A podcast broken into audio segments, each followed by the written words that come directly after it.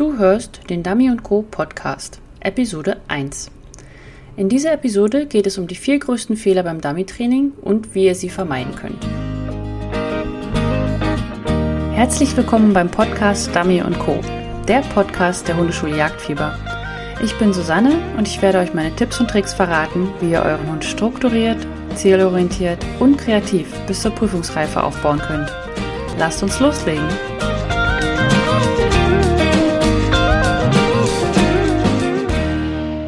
Herzlich willkommen. Ich bin Susanne. Ich bin die Gründerin der Hundeschule Jagdfieber und eure Gastgeberin in meinem Podcast Dummy Co. Ich sehe bei Hund-Mensch-Teams im Training immer wieder Fehler, die der Hundeführer überhaupt nicht mitbekommt.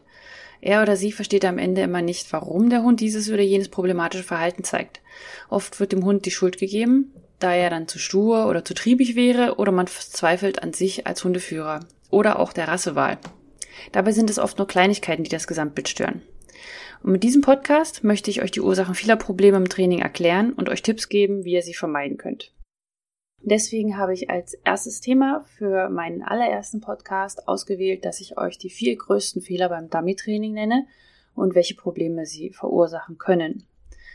Vielleicht seht ihr auch ein oder zwei dieser Fehler bei eurem Hund oder Probleme und versteht dann vielleicht, warum er dieses oder jenes tut. Das würde mich zumindest sehr freuen.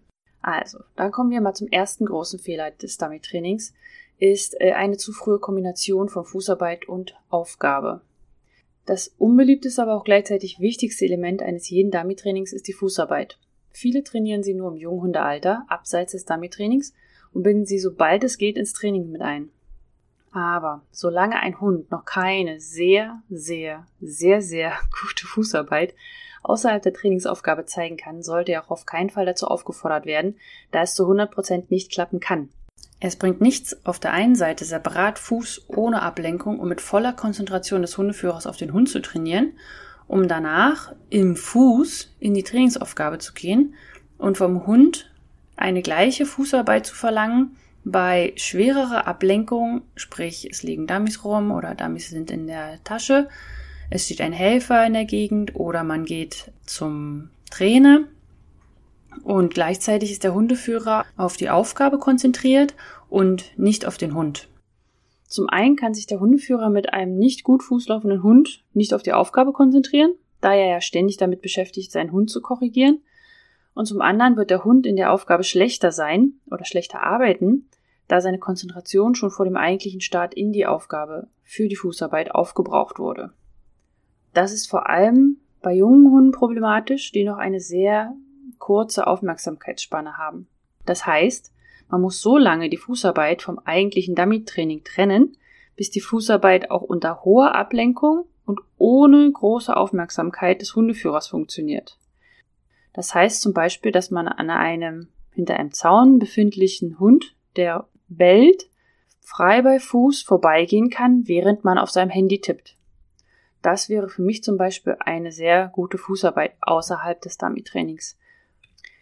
Das Ganze heißt jedoch nicht, dass ihr bis die Fußarbeit sitzt kein Dummy-Training machen sollt. Das wäre pure Zeitverschwendung, da ihr für eine sehr gute Fußarbeit schon ein Jahr Training einplanen solltet und je nachdem, was euer Hund schon vorher an falscher Fußarbeit gelernt hat und wie sehr er Fußarbeit mag oder eben auch nicht, kann es auch noch länger oder kürzer dauern. Die Lösung für dieses Dilemma ist ganz einfach. Das ist ein Geschirr, das, was zusätzlich zur Moxon getragen wird und stupides Locken. Wie ich das genau meine, ist so, ihr solltet vor jedem Dummy-Training eine Fußarbeitssession einlegen und dann den Hund im weiteren Training am Geschirr führen und ihn in die Grundstellung mit Futter locken. Das heißt, der Hund soll nicht darüber nachdenken, ob er jetzt Fuß läuft oder nicht, sondern er geht einfach mit euch mit. Das heißt, er hat sein Hirn frei für die Aufgabe fürs Dummy-Training, für besondere Aufgaben und etc., nicht fürs Fußlaufen. Also, im Endeffekt ist es so, ihr geht also mit dem Hund im Geschirr zur Aufgabe. Wenn ihr dort angekommen seid, besprecht ihr, was ihr zu besprechen habt. Ob es ein äh, der Trainer ist oder ein Freund, der was ausgelegt hat oder ob ihr euch nochmal orientieren müsst.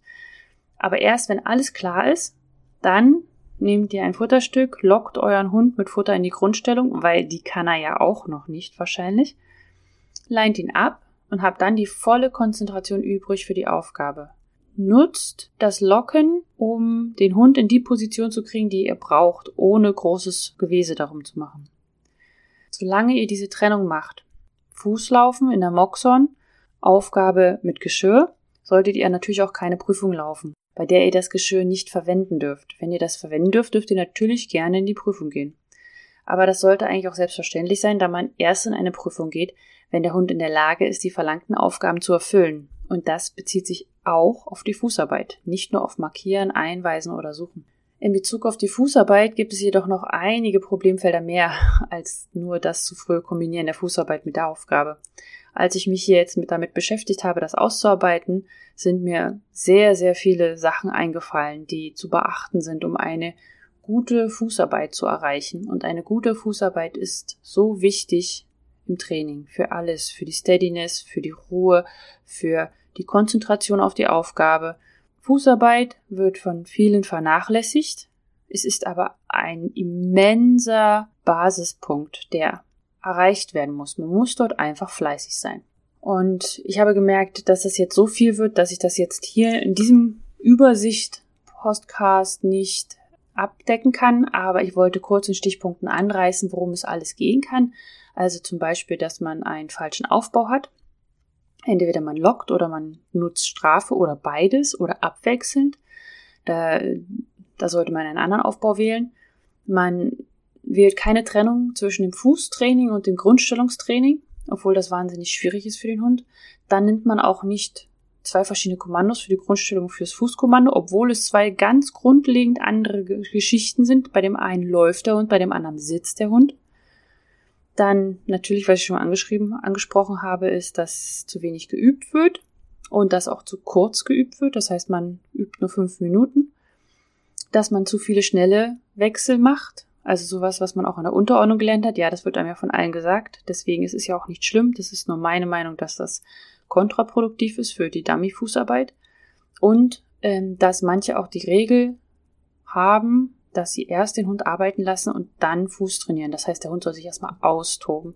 Das halte ich auch für sehr kontraproduktiv, wenn man die Fußarbeit trainieren möchte. Zum großen Thema Fußarbeit wird es demnächst aber auch noch die Möglichkeit geben, mit mir online zu arbeiten. Wenn ihr den Start nicht verpassen wollt, dann tragt euch am besten noch heute meine Warteliste auf meiner Webseite www.hundeschuleJagdfieber.de slash Warteliste ein. Ich würde mich freuen, wenn ich euch dort nochmal sehen kann. Jetzt kommen wir zum zweitgrößten Fehler beim Dummy-Training.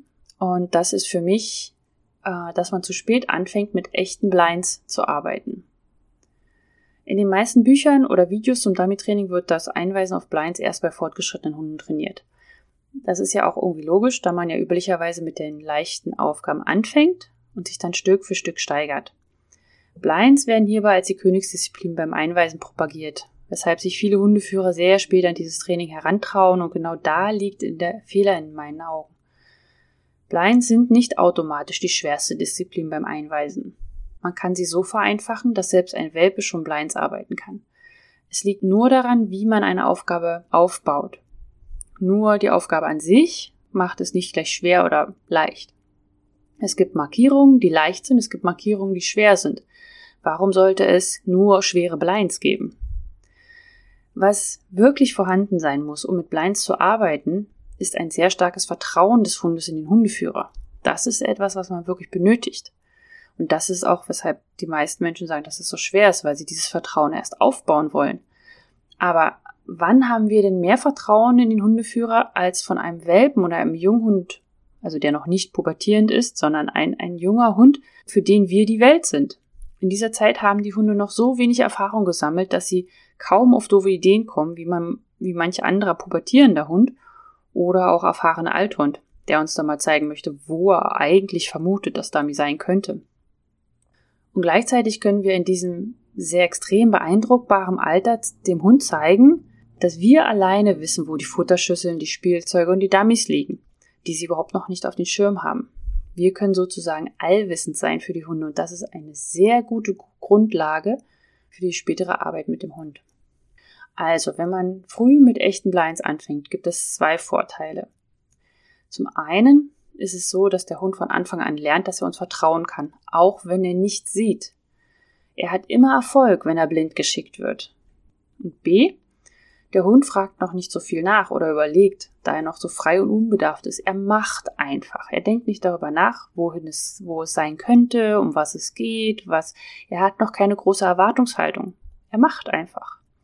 Wenn ich von frühen Start spreche, meine ich das Alter um die 16. Woche herum.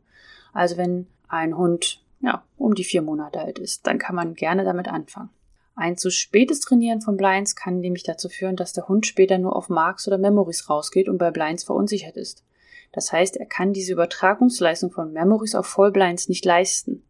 Das wird von vielen Trainern so propagiert, dass man einfach ganz viele Memories macht und irgendwann macht man einen Blind und der Hund merkt es gar nicht.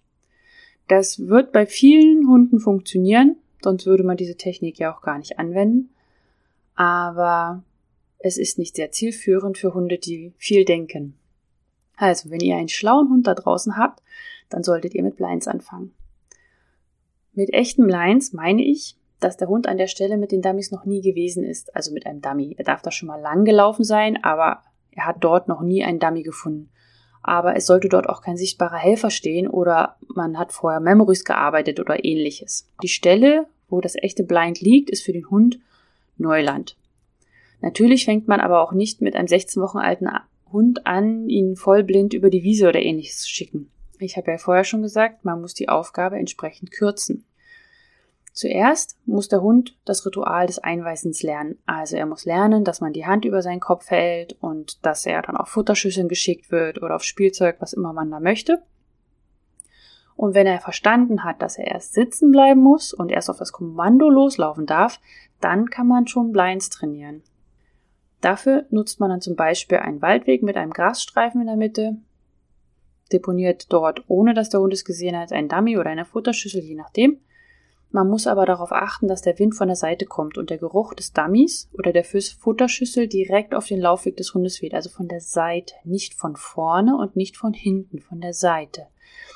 Also man deponiert das Ganze dahin, achtet auf den Wind, dann ruft man seinen Hund und circa fünf oder zehn Meter Entfernung zur Schüssel lockt man ihn in die Grundstellung, die muss er ja auch noch nicht können, er ist auch erst vier Monate alt, und schickt ihn mit voran, Kommando, los. Dann wird der Hund nämlich loslaufen und er kriegt von der Seite Wind und wird es sofort finden, wenn er an der ganzen Sache vorbeiläuft. Wenn er dann ähm, das Dummy oder die Futterschüssel gefunden hat, dann ähm, darf er wenn er die Futterschüssel gefunden hat, fressen. Oder wenn er ein Dummy oder ein Spielzeug dort gefunden hat, äh, darf er es auch behalten. Also es geht jetzt nicht darum, dass er dann eine perfekte Abgabe zeigt, sondern es geht darum, dass er beim Voransagen oder ein anderes Kommando, dass er losläuft und uns vertraut und einfach geht. Dieses Urvertrauen, das müssen wir uns erhalten und deswegen müssen wir das auch trainieren. Also macht euch nicht so viele Gedanken über die Abgabe danach. Freut euch lieber, dass er rausgegangen ist und dass er es gefunden hat. Und das ist das Hauptthema, was ich hier ansprechen wollte, dass man nicht so spät mit echten Blinds anfängt. Und dann natürlich kann man das auch steigern. Man sollte es auch immer wieder machen. Äh, nicht übertreiben. Also Memories sollten schon die, der Hauptaugenmerk sein, aber man muss es immer wieder dem Hund zeigen, dass es auch Dummies in der Welt gibt oder Futterschüsse ähnliches, die er überhaupt gar nicht auf dem Schirm hatte. Falls ihr dazu Fragen oder Kommentare habt, dann würde ich mich sehr freuen, wenn ihr einfach auf meiner Webseite www.hundeschule-jagdfieber.de mir einfach einen Kommentar dazu schreibt. Oder falls ihr noch Fragen dazu habt, könnt ihr auch eine Frage dazu stellen und vielleicht werde ich dann im nächsten Podcast über Blinds im Training reden. Dann kommen wir jetzt zum drittgrößten Fehler beim Dummy-Training. Und das ist für mich die Wahl des falschen Belohnungspunktes. Um ein Training erfolgreich zu gestalten, sollte für ein korrektes Verhalten belohnt werden. Ich glaube, da sind wir uns alle einig. Äh, es gibt zwar unterschiedliche Ansichten darüber, was für den Hund eine Belohnung darstellt und ob es unbedingt ein Keks sein muss oder nur ein anerkennendes Nicken, je nachdem. Aber dass es sich für den Hund lohnen muss, mit uns zusammenzuarbeiten, steht, glaube ich, außer Frage. Es stellt sich jedoch die Frage des Wo und das Wann soll ich belohnen. Also wo ist der Belohnungspunkt und wann ist der Belohnungspunkt? Also wann soll ich belohnen? Genau darüber denken nämlich die wenigsten Hundeführer nach und machen sich Gedanken dazu, wie sie ihren Hund bestätigen sollen. Dementsprechend bestätigen sie ihn oft unterschiedlich, wodurch Fehler gemacht werden oder der Hund Probleme zeigt, die gar nicht sein müssen. Die häufigsten Probleme treten zum Beispiel beim Sitzpfiff und der korrekten Grundstellung auf, wenn man das Wo nicht beachtet, also am falschen Ort bestätigt. Über diese Probleme des falschen Ortbestätigens werde ich in einem anderen Podcast nochmal detailliert besprechen, da für mich den größten Fehler beim Wann belohne ich den Hund gemacht werden. Ein perfektes Beispiel für die Wahl des falschen Wann sollte man belohnen, ist das Antischütteltraining am Wasser. Man möchte also trainieren, dass der Hund aus dem Wasser kommt, das Dummy abgibt und dann sich erst schüttelt. Das ist das Anti-Schütteltraining. Im Allgemeinen wird es so trainiert, dass der Hund aus dem Wasser kommt, ihm dann das Hold-Kommando gegeben wird. Also Hold heißt halte das Dummy oder was immer du hast im Maul, ohne dich zu schütteln. Nachdem er dann das Dummy abgegeben hat, wird Schütteln gesagt, der Hund schüttelt sich und bekommt dann seinen Keks. Diesen Ablauf sehe ich eigentlich immer wieder, wenn ich andere Teams am Wasser arbeiten sehe. Und ich frage mich jedes Mal, warum der Hund diese Aufgabe verstanden hat. Wieso weiß er, dass er sich nicht schütteln soll, wenn er danach den Keks kriegt? Es ist lerntheoretisch totaler Nonsens. Bei diesem Ablauf wird der Hund immer fürs Schütteln, was er eigentlich nicht tun soll, belohnt. Also man gibt ihm nach dem Schütteln den Keks. Und fürs Nichtschütteln, was er ja tun soll, bestraft, indem man ihm immer dieses Hold entgegenbrüllt oder auch tief grummelnd sagt. Und äh, dennoch versteht der Hund am Ende, was von ihm verlangt wird. Also Hunde sind echt erstaunliche Wesen. Das wäre jetzt, also zur Erklärung, das wäre genauso, als ob man dem Hund immer einen Keks gibt, wenn er in der Sitzbleibübung aus dem Sitz aufsteht und ihn angrummelt und bedroht, wenn er sitzen bleibt. Wenn man dieses Beispiel nimmt, verstehen die meisten Leute sehr eindeutig, was sie dafür einen Fehler machen. Das heißt, der Hund macht alles richtig, weil er schüttelt sich ja nicht, wird angepöbelt dafür und dann wird ihm gesagt, du darfst dich schütteln. Das ist ja eine Belohnung an sich, weil das Schütteln ist selbst belohnt, weil es eine sehr angenehme Geschichte ist. Und dann kriegt er dafür auch noch den Keks. Die Menschen glauben wahrscheinlich, dass die, sie den Keks dafür geben für diese gesamte Kette. Ja, also der Hund wurde ja vorher, der musste etwas Unangenehmes tun und dann hat er dafür, dass er das Unangenehme so getan hat, einen Keks bekommen. Das ist, glaube ich, die, die, der Grund, warum Menschen das so machen. Oder es wird ihnen ja auch so beigebracht. Genau so wird es immer gesagt. Sag halt, hold, hold, hold oder halten oder nein oder was auch immer man da sagen möchte. Und dann am Ende gibt den Keks. Leider sieht man dann aber auch sehr viele Hunde beim Wassertraining, bei denen es nicht Klick gemacht hat. Also sie kommen dann entweder sehr langsam aus dem Wasser und sehr devot, weil sie halt beschwichtigen, weil sie dieses, diese Aggression fühlen oder sie schütteln sich einfach und ignorieren den Hundeführer und bringen ihm dann das Dummy oder auch gar nicht. Also ich könnte hier noch viel, viel weiter ausholen, aber das werde ich dann in einem eigenen Podcast zum Thema Wasser nochmal detailliert aufdröseln, warum, weshalb, weswegen das Antischütteltraining so nicht funktioniert. Nur so viel. Ich gehe das Problem so an, dass ich genau in dem Bereich belohne, in dem das von mir gewünschte Verhalten gezeigt wird. Das heißt, ich belohne den Hund so lange, er sich nicht schüttelt und sobald er sich schüttelt, verschwindet die Belohnung. Da es sich bei der Belohnung oft um Leberwurst aus der Tube handelt, lernen die meisten Hunde sehr schnell, dass es sich lohnt, sich nicht zu schütteln. Es ist also wichtig, dem Hund eine positive Emotion zu vermitteln in etwas, was er gar nicht mag, damit es dann nicht mehr ganz so dramatisch und nicht mehr so schlimm ist. Und dann habt ihr auch einen freudig aus dem Wasser rennenden Hund, der zu euch kommt, um euch das Dummy zu geben, um dann die Tube zu kriegen.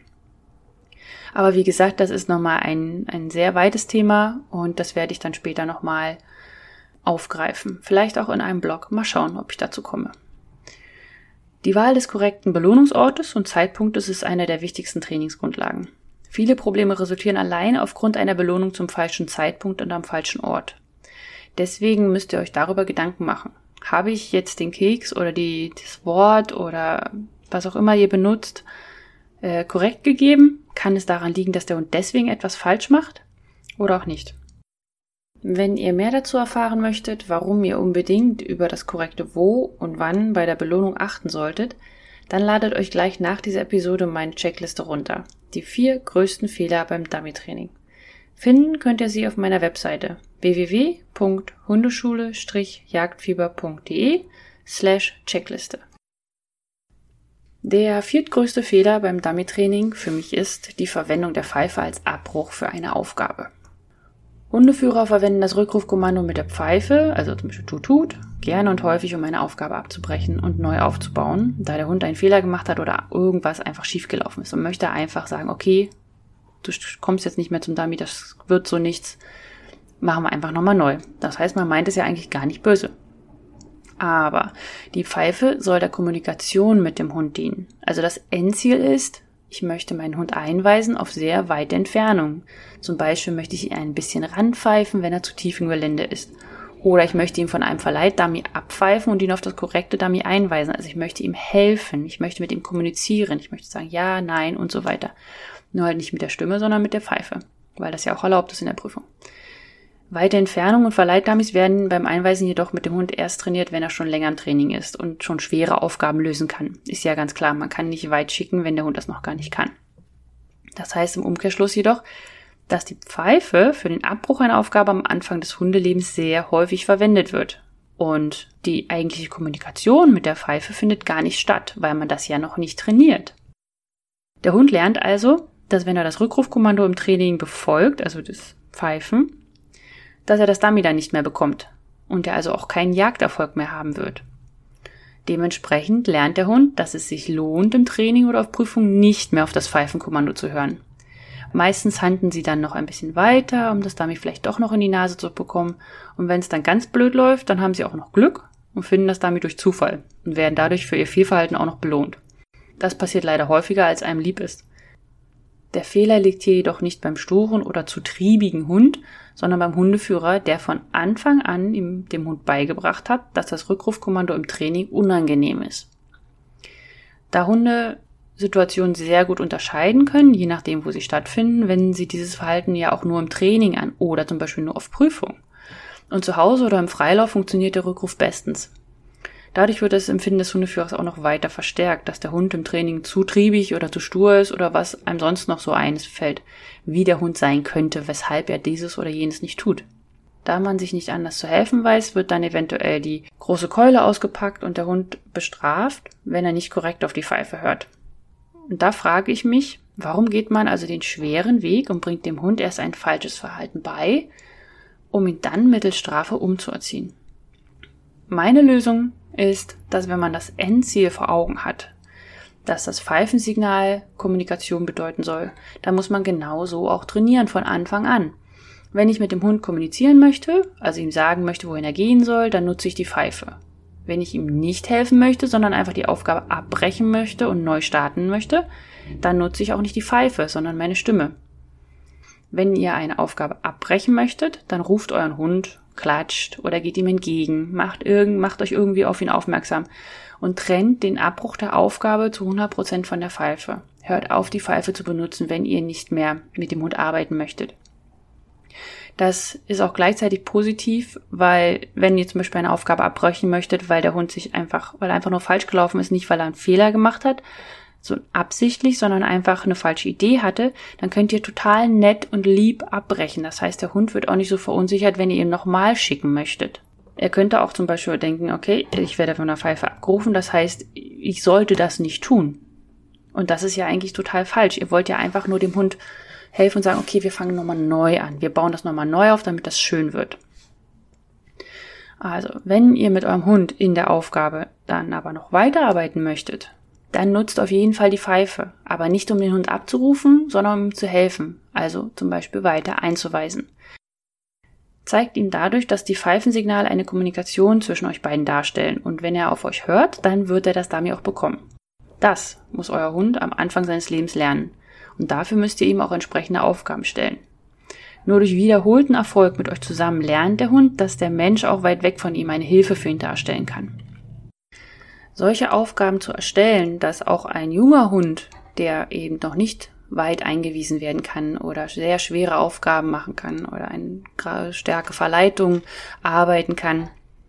Wie diese Aufgaben aussehen können, das werde ich dann in einem nächsten Podcast besprechen oder Mal schauen, vielleicht werde ich dafür auch einen Online-Kurs erstellen. Ihr könnt mir einfach mal schreiben, ob ihr daran Interesse hättet und dann werde ich mein Bestes geben, um euch weiteren Content zur Verfügung stellen zu können. Jetzt sind wir auch schon am Ende des Podcasts angekommen. Es ist wesentlich länger geworden, als ich dachte, obwohl ich schon ganz, ganz viel gekürzt habe. Es ist einfach ein wahnsinnig weites Feld und nochmal zusammenfassend, die vier größten Fehler für mich im Dummy-Training sind eine zu frühe Kombination von Fußarbeit und der Trainingsaufgabe. Das heißt, dass man die verbindet miteinander. Man muss sie voneinander trennen, damit beides klar aufgebaut werden kann. Dann zweitens, dass man zu spät mit echten Blinds anfängt. Man muss das Vertrauen des Junghundes nutzen und das Vertrauen von vornherein in den Menschen aufbauen. Nicht erst dem Hund beibringen, dass er alleine am besten arbeiten kann, zum Beispiel bei Markierung, da soll er ja auch alleine sein, sondern er muss auch lernen, mit euch zusammen zum Erfolg zu kommen. Der dritte Fehler ist die falsche Wahl der Zeit und des Ortes für den Belohnungspunkt. Das heißt, äh, man muss sich überlegen, wo habe ich jetzt den Hund belohnt, was tut er in dem Moment und wann sollte ich es tun. Alleine das behebt schon einige Fehler oder Probleme, die ihr beim Hund habt, sonst gar nicht entstehen würden. Und der vierte und äh, für mich auch mit der wichtigste Punkt ist, benutzt die Pfeife für den, nicht für den Abbruch einer Aufgabe. Nur so schafft ihr es, dass der Hund später, wenn er in die Fortgeschrittenen und in die Open-Klasse geht, auch auf eure Pfeife gut hört. Baut euch nicht eine Baustelle, die ihr dann ein oder zwei Jahre später wieder hart abarbeiten müsst, sondern baut es von Anfang an gut auf. So. Und jetzt vielen, vielen Dank für alle, die es bis hier durchgehalten haben und mir zugehört haben. Ich hoffe, ihr habt ein bisschen was gelernt und denkt ein bisschen darüber nach, wie ihr mit eurem Hund arbeitet und wenn ihr irgendwelche Fragen oder Anmerkungen habt, würde ich mich super, super freuen, wenn ihr sie mir schreiben würdet. Entweder per Mail an susanne.hundeschuleJagdfieber.de oder ihr schreibt einfach einen Kommentar unter diesem Podcast. Dann vielen Dank und wir sehen uns. Tschüss.